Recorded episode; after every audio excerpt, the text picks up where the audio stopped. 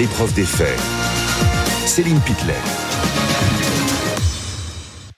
À l'épreuve des faits, la suite, on va parler des prix de l'alimentaire. Vont-ils enfin baisser? On le constate chaque semaine en allant faire les courses. Les prix augmentent. Le caddie est cher, bien trop cher. Le ministre de l'économie, Bruno Le Maire, a reçu les distributeurs et les industriels. C'était mercredi et jeudi.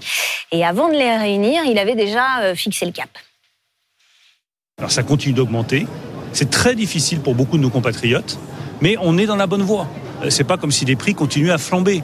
Les prix commencent à décélérer parce que nous sommes intervenus, parce que nous avons mis la pression sur les distributeurs et sur les industriels, et que nous allons continuer à le faire avec un seul objectif, accélérer la baisse des prix cet objectif est-il réalisable? On en parle avec Bruno, avec Fanny qui sont toujours là. Et puis je salue Olivier Dauvers, journaliste spécialiste de la consommation et de la grande distribution qui est avec nous euh, à distance. On va d'abord regarder ensemble l'évolution des prix. Au mois d'août, les prix des produits alimentaires ont augmenté de plus de 11% par rapport à l'année précédente. Au mois de juillet, c'était 13%, donc l'augmentation, elle est un peu moins rapide, mais ça reste très important. Et selon l'UFC Que Choisir, il y a clairement des abus c'est vrai qu'il y a des responsabilités à rechercher. Hein. Si vous regardez l'évolution des cours des matières premières et les prix en rayon, il y a bien des gens qui, euh, dans les étages intermédiaires, se constituent des marges très confortables. Et même, on peut aller regarder au niveau des, résultats que c'est, parce que beaucoup sont cotés en bourse, donc affichent leurs résultats. On peut aller regarder les résultats qu'elles affichent. Et la plupart de ces entreprises, qu'il s'agisse euh, des fournisseurs, des entreprises, des industries agroalimentaires ou des distributeurs, affichent des très bons résultats, une très belle santé et même euh, sont en train d'augmenter la, euh, la rémunération de leurs actionnaires.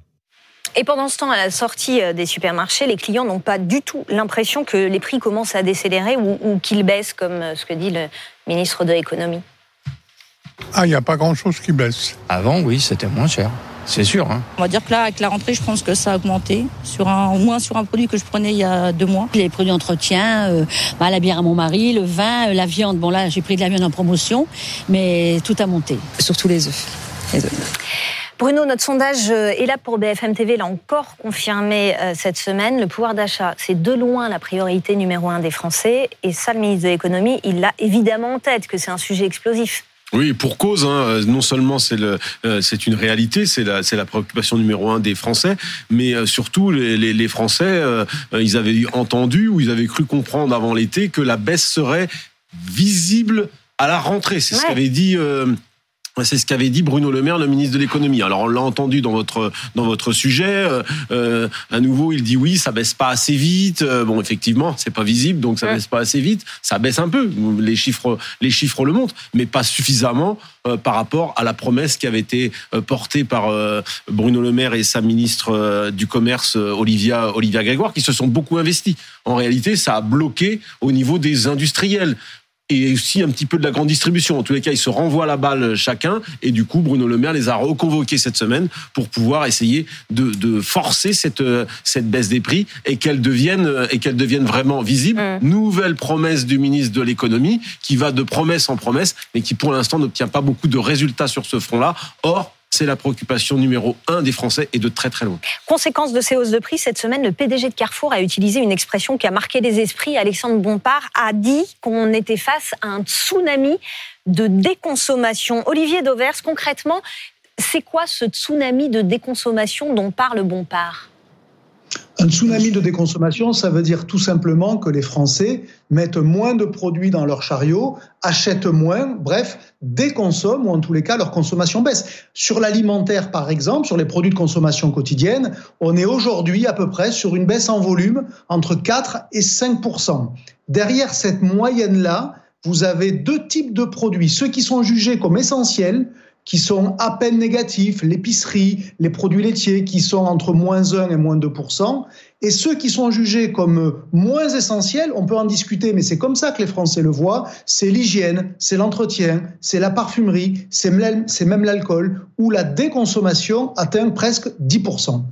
Alors, on va regarder ce qu'a annoncé euh, Bruno Le Maire jeudi après avoir reçu les distributeurs, les et, et les fournisseurs. Il a annoncé d'abord que les prix vont cesser d'augmenter ou baisser sur 5000 produits. Et la DGCCRF, elle contrôlera ça. 5000 produits dont les prix n'augmenteront pas, c'est selon Bruno Le Maire deux fois plus qu'aujourd'hui. Ensuite, les supermarchés devront répercuter immédiatement la baisse des prix des industriels dans les rayons. Et puis enfin, les négociations tarifaires vont commencer euh, euh, très rapidement. En fait, elles sont euh, avancées avec un objectif, avoir des baisses de tarifs dès le mois de janvier 2024. Olivier, est-ce que après ces annonces, on peut avoir espoir d'une baisse des prix dans les rayons ou en tout cas d'une augmentation moins rapide?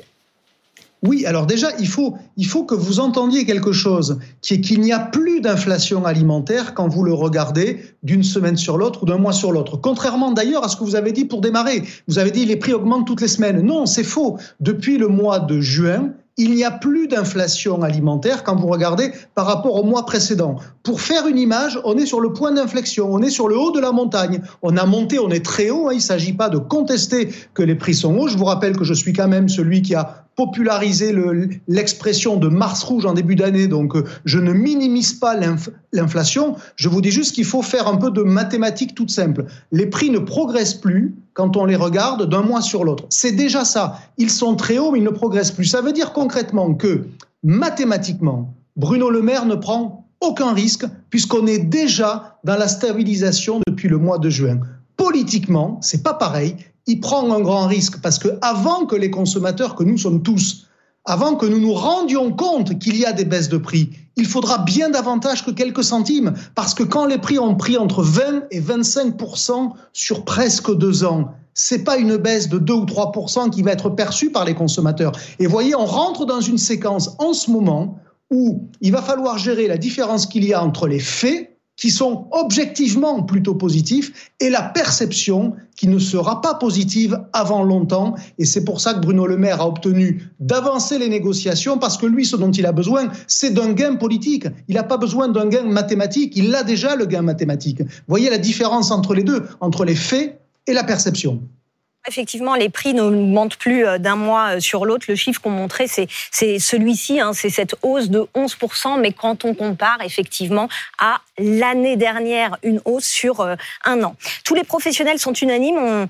On, ne retrouvera jamais les prix d'avant Covid. Le ministre Bruno Le Maire, alors il a aussi pointé les industriels qui, à ses yeux, pourraient faire beaucoup plus d'efforts.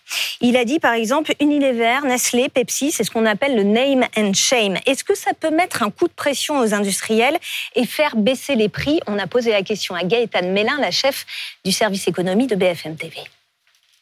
Les consommateurs français n'ont pas besoin qu'on leur indique quelle est la marque la plus chère euh, par rapport à une autre. Ils le voient au quotidien. En allant dans leur supermarché, ils voient très bien si la marque nationale est plus chère que la marque distributeur. Et d'ailleurs, ces arbitrages, ils le font depuis des mois maintenant. Donc je ne pense pas que le name and shame, en fait, ait une incidence sur le choix des consommateurs. On a aussi posé la question à Grégory Carré de l'UFC Que choisir? Lui non plus euh, ne croit pas que pointer du doigt les industriels, ça va changer quelque chose. Lui, il pense que c'est les consommateurs qui ont le pouvoir. On l'écoute le consommateur, euh, il peut aller regarder. Il y a des outils. Hein. alors, je prêchais pour ma paroisse, mais on a une carte des supermarchés, une carte gratuite qui permet de constater euh, quel est le supermarché qui pratique les prix les plus bas, rayon par rayon. Eh ben, c'est au consommateur peut-être d'aller d'aller jouer son rôle d'arbitre et puis d'aller privilégier ceux qui affichent effectivement les niveaux de prix les plus bas, puis ceux qui affichent des, hausses de prix trop sensibles, ben, détourner un petit peu. Bruno Jeudi, à votre, regard d'éditorialiste politique, est-ce que selon vous, euh, Bruno Le Maire prend un risque euh, politique avec cette promesse? Oui, il prend un risque politique parce que la perception des Français, euh, elle est souvent longue entre les, premières baisses, ça a été dit, les premières baisses, et le, sentiment que les prix ont baissé comprennent, ils perçoivent que au fond, on reviendra jamais euh, à la situation euh, antérieure, c'est-à-dire euh, il y a un an ou un an et demi, la guerre, avant, avant, la guerre en Ukraine, grosso modo, c'est-à-dire avant vraiment ce, ce démarrage de l'inflation, même s'il avait démarré d'ailleurs un petit peu avant le début de la guerre en Ukraine. Donc ce sera cette perception sera sera longue et surtout elle est plombée par trois éléments qui sont un peu des alertes sur cette rentrée et qui font que cette situation sur les prix alimentaires, sur j'allais dire le pouvoir d'achat est par trois éléments. La hausse du prix de l'essence qui est en train de flamber, et ça c'est quelque chose qui est très important pour les Français. Grosso modo, on est, euh, on est 50 centimes au prix du litre au-dessus de ce qu'était les gilets, euh, du prix de l'essence au moment des gilets jaunes, ça vous donne une idée. La deuxième chose, c'est l'augmentation de la taxe foncière qui obère aussi cette perception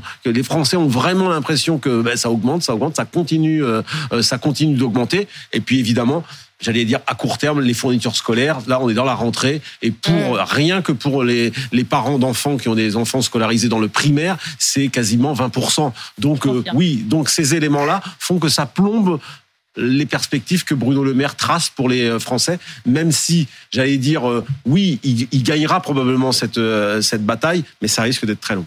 Olivier Dauvers, on a deux questions de téléspectateurs pour vous. D'abord, Michel, qui dit comment ça se fait que l'inflation globale est sous les 5%, elle est à 4,8, alors que le prix de certains produits alimentaires a explosé alors ça s'explique, hein, je ne suis pas macroéconomiste, mais je vais, l'expliquer à votre téléspectateur. C'est tout simplement parce que l'alimentation n'est qu'une des composantes de l'indice global de l'INSEE, indice dans lequel il y a aussi l'énergie, le logement. Euh, toutes les dépenses des Français sont dans l'indice moyen de l'INSEE et l'alimentaire a certes progressé plus rapidement, mais en proportion à l'intérieur de cet indice-là, eh bien, euh, ça ne se voit plus. C'est pour ça que vous avez en gros plus 10 à plus 15 sur l'alimentaire sur un an, plus 5 sur l'inflation générale.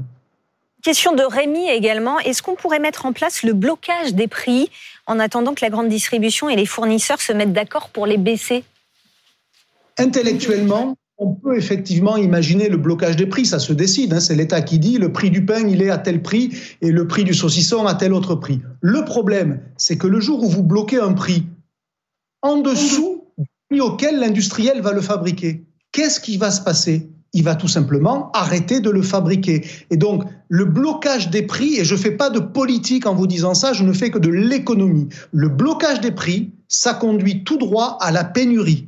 Et donc, euh, il vaut mieux convaincre les industriels de baisser le prix volontairement plutôt que de le bloquer parce que les effets seraient autrement plus négatifs pour les consommateurs. merci beaucoup Olivier Dovers d'avoir été euh, en direct avec nous.